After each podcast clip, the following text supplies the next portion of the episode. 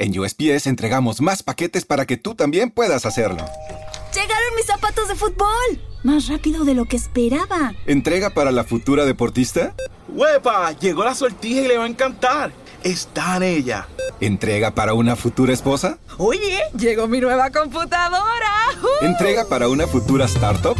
En USPS, sin importar el negocio que tengas, siempre estaremos entregando por ti. Entregamos para todos. Conoce más en usps.com diagonal para todos. Karen is the proven expert in addiction treatment. A recent independent study showed that 94% of Karen patients were still in recovery 90 days post-treatment. Visit caron.org slash real. Karen. Real results, real care, real about recovery.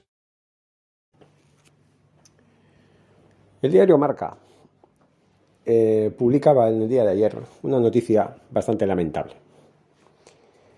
Tenía como protagonista a Alex Collado, una de las perlas de la cantera del Fútbol Club Barcelona, que dejó muchos detalles en su debut con el Granada el pasado fin de semana, precisamente ante sus excompañeros en el Estadio de los Cármenes. Tras una primera dura vuelta e inédita, el mago Copperfield, como le llaman en la masía, está de vuelta. La pregunta que le hacían fue la siguiente, en una entrevista eh, en el diario Marca. Tardó en concretarse, pero finalmente se cumplió su deseo de firmar por el Granada. ¿Cómo han sido estas primeras semanas en su nuevo club? Ha sido un poco extraño, respondía, porque la presentación fue algo tarde, pero estoy feliz de poder estar aquí y poder haber disfrutado de minutos con la camiseta del Granada. No hubo público en la presentación, pero en esta época, con el tema del COVID-19, es lo que toca. A la pregunta contra el Barça entró a mil revoluciones. Quería comerse el césped después de tanto tiempo sin competir. No lo hacía en primera desde el 25 de enero del 2000 ante el Valencia. Respondía, sí, fue un partido especial. Tuve muchas emociones. Resultó extraño después de muchos meses sin poder competir. Salí con todas las ganas del mundo. Fue como volver a la infancia. ¿Qué le pide Robert Moreno que aporte a esta plantilla cuyo objetivo es Europa?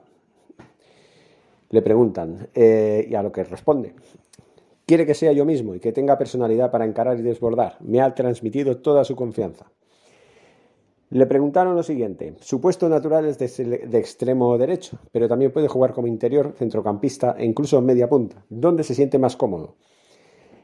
Alex Collado contestaba eh, lo siguiente en la parte derecha, ya sea interior o de extremo. Ahí la puedo buscar hacia adentro con mi pierna hábil, dar el último pase, chutar o encarar.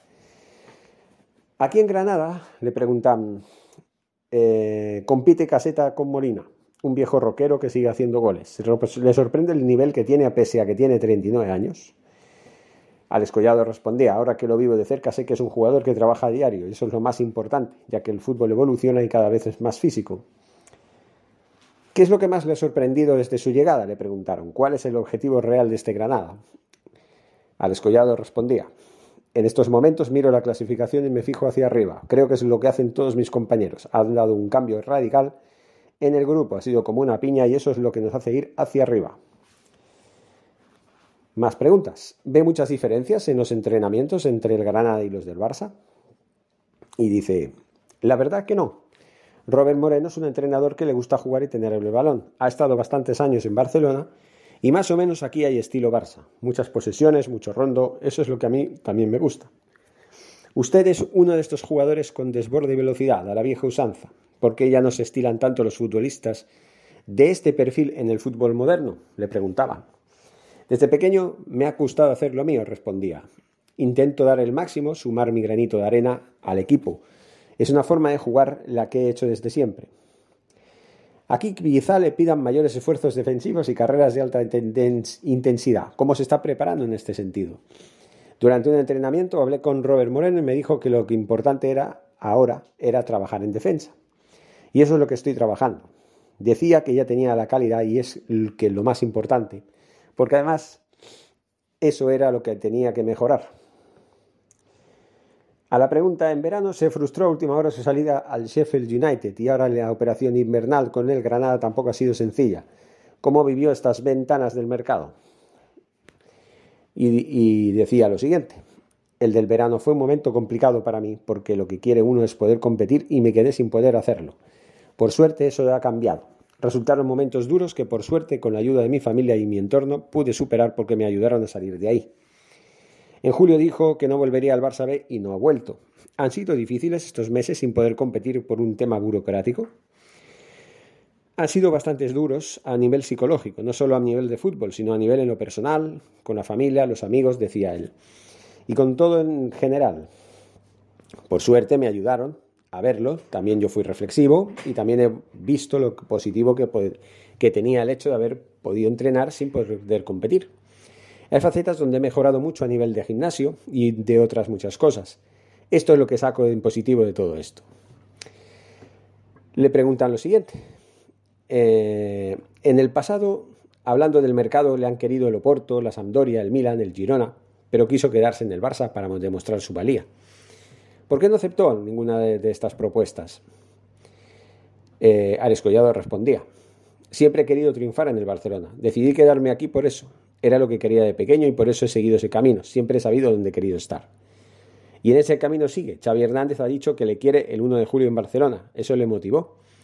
Cuando escuché la rueda de prensa hablando de mí me resultó muy emocionante porque él fue un gran futbolista, ahora es el entrenador y eso me hizo feliz.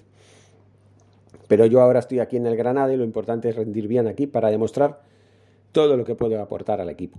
Es lógico que no hable de querer volver al Barcelona estando en el Granada. Eso es una pregunta que deberían haberse ahorrado los señores de marca.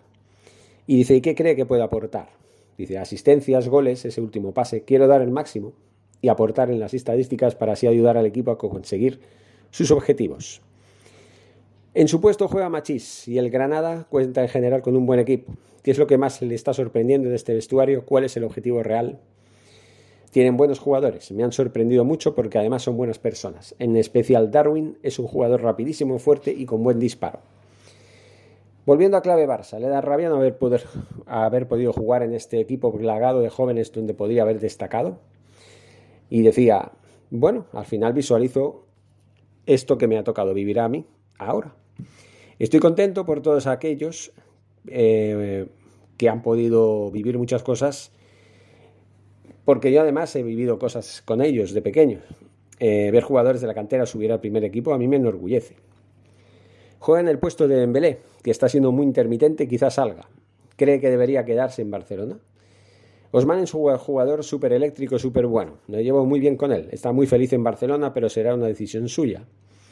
Es un hombre de highlights, con auténticos golazos que brillan en Internet y que la afición eh, del Barça quiere por el ser el estilo culé.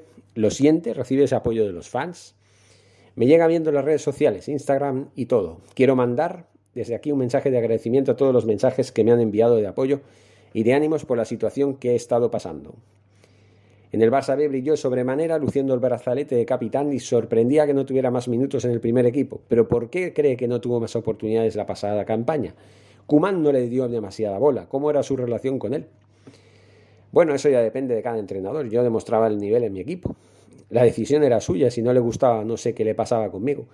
Pero al final, Kuman, eh, con Kuman se me quitaron un poco las ganas de, entrenar.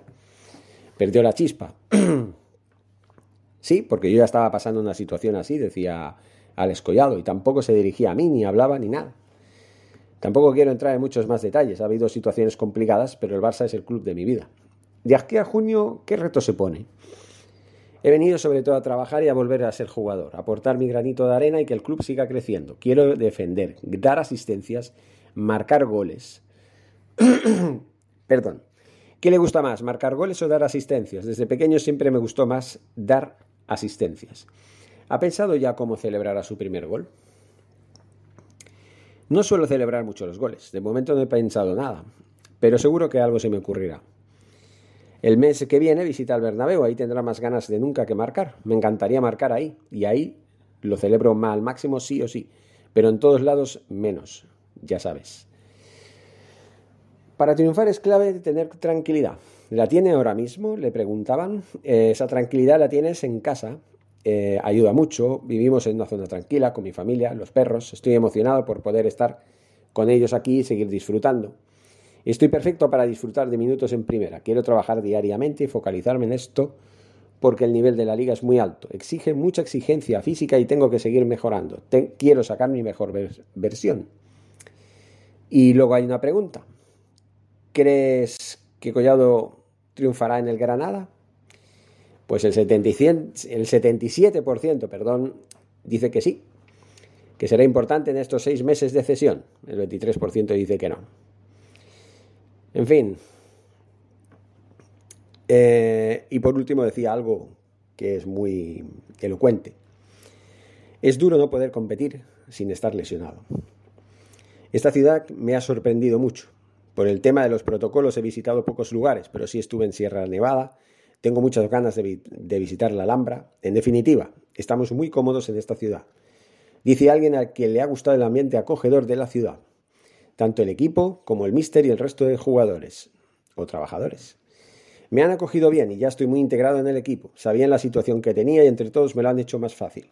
He estado tiempo fastidiado sin poder competir. Es duro porque ves la competición y pese a no estar lesionado, no puedes estar ahí. Por suerte todo eso ya ha pasado y ahora estoy en condiciones de jugar, añadía sonriente desde un enclave único.